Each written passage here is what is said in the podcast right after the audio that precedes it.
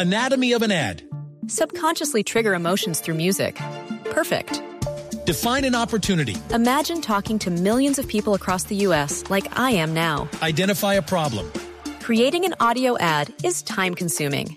Offer a solution. Utilize cutting edge AI. Imagine creating all that in under 30 seconds. Well, we did to create this ad. To learn more about AI in the audio industry, download the white paper from audiostack.ai. Actualmente la crisis venezolana tiene dos aristas fundamentales, la crisis política y la crisis económica, que se ha visto potenciada por el desplome en el precio internacional del petróleo.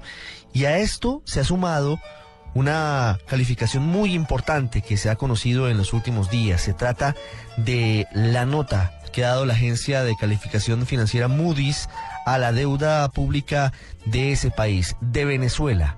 Moody's ha decidido rebajar dos niveles hasta CAA3 la nota de la deuda venezolana. ¿Qué significa eso exactamente? ¿Cuáles son las implicaciones para la economía del eh, vecino país?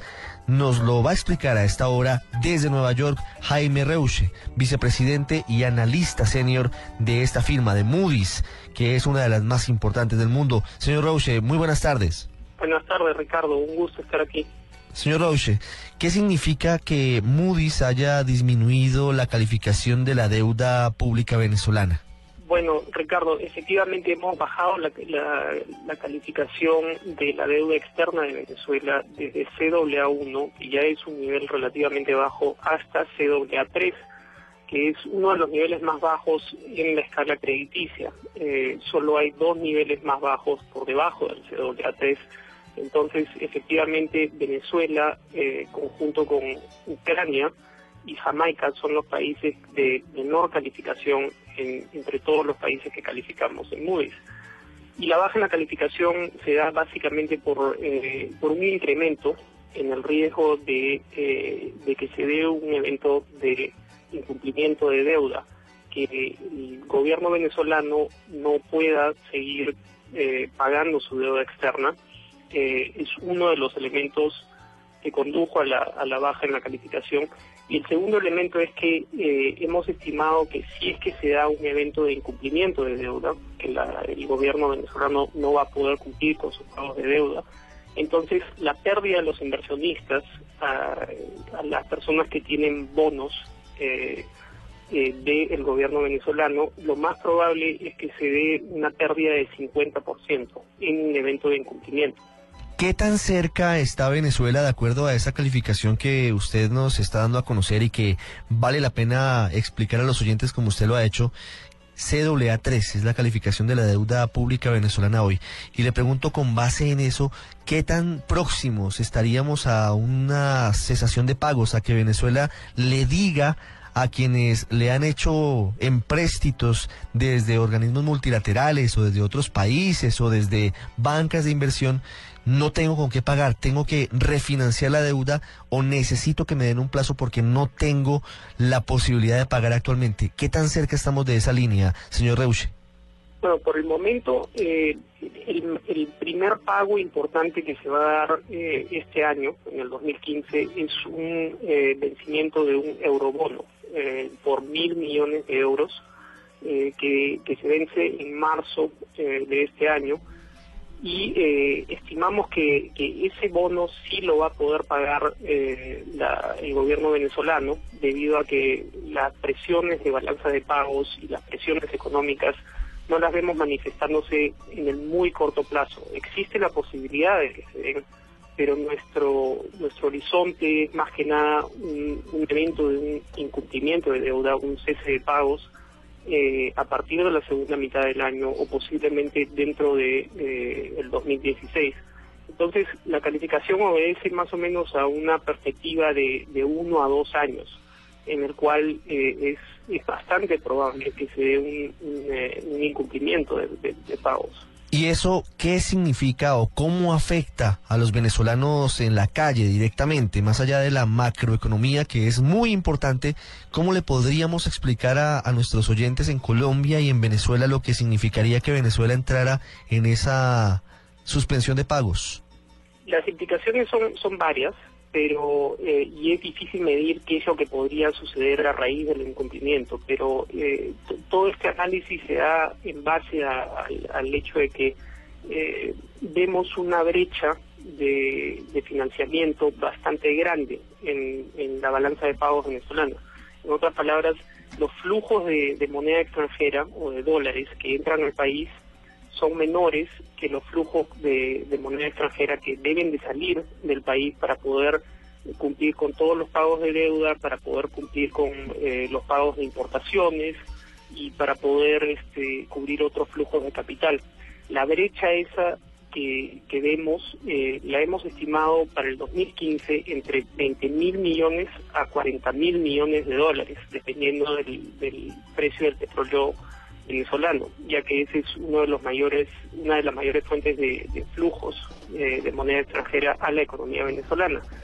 Eh, de darse un, evento de incumplimiento o, de cese de pagos, lo que implicaría es que efectivamente se está dando una crisis de balanza de pagos, una crisis eh, de moneda extranjera donde hay una falta de dólares y eh, se, vería eh, un episodio de bastante estrés en la disponibilidad de moneda extranjera, lo cual podría llevar a mayores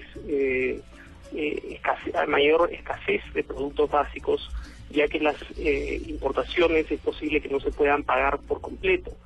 Y, ya hemos visto que en el caso venezolano hay eh, una, una fuerte eh, una fuerte un fuerte déficit de, alimentos básicos y, de y de medicinas y de, bienes de consumo eh, debido a que la economía venezolana importa bastante de, los productos que, se consumen y que se utilizan dentro dentro de la economía. Entonces, un incumplimiento podría tener repercusiones de aún mayor escasez o eh, eh, mayor dificultad para, para conseguir productos básicos.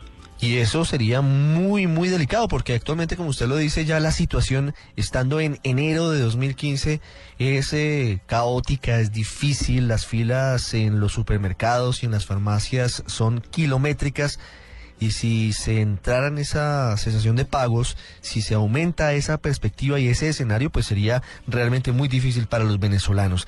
Señor Reuche, yo quiero hacerle una última pregunta acerca de la incidencia de la caída en los precios del petróleo en esta situación que vive Venezuela y esta disminución de la nota de la calificación de la deuda que hace Moody's.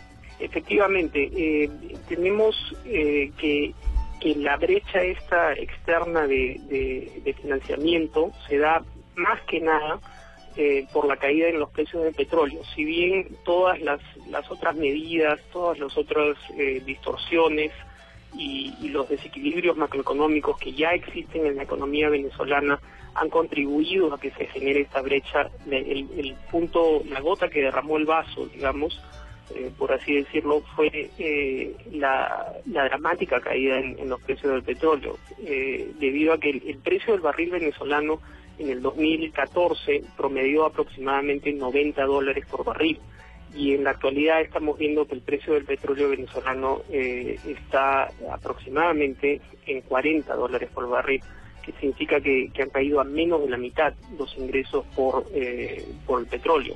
esto se va a pronunciar seguramente y, a raíz de esto eh, la economía va a tener bastante estrés. Eh, viene un momento crítico en el cual hay presiones políticas, económicas y sociales en el país, por lo cual eh, nuestra calificación, que es bastante baja, refleja todos estos riesgos pero es fundamentalmente, como, como usted bien ha dicho, Ricardo, eh, la gota que lo derramó eh, fue, fue el precio del petróleo eh, cayendo. Me queda una, una inquietud adicional sobre la distorsión que tiene la economía venezolana que se refleja en eh, la cantidad de tasas de cambio de la divisa, del dólar que hay en el mercado, la forma en la que el dólar está siendo afectado por el control de cambios que hay allí en Venezuela, tiene unos precios tan diferentes entre la casa de cambio oficial y lo que ocurre en el mercado negro es impresionante. ¿Eso también afecta el avance de la economía y afecta el nivel de la deuda y su calificación? efectivamente, eh, nuestra calificación ya de por sí eh, estaba en un nivel relativamente bajo antes de tomar esta última eh, acción de rebajar la calificación eh, la semana pasada, esta semana. Eh, fue luego de que ya teníamos la calificación en un nivel bastante bajo de CWA1, que capturaba todas estas distorsiones, los los desequilibrios y los descalces macroeconómicos que existen en la economía venezolana, como usted bien ha dicho, el, número de, tipos de cambio crea distorsiones y crea incentivos perversos para que muchos de los productos subsidiados eh, se acaparen, se revendan a, tasas en, mucho más altas en el mercado negro y creen aún más distorsiones y, y mayor eh, falta de transparencia de datos, eh, un problema con medición de datos económicos, pero en el fondo eh, lo que ha conllevado a toda esta situación han sido la, cantidad de distorsiones en base a eh, pre- controles de precio, controles de cambio, controles este, de capital. Eh, todos estos factores han incidido en que, en que la economía venezolana llegue a un punto de quiebre que, que se ha dado por la baja de los precios del petróleo, pero nuestra, nuestra calificación ya capturaba todos estos elementos Mm.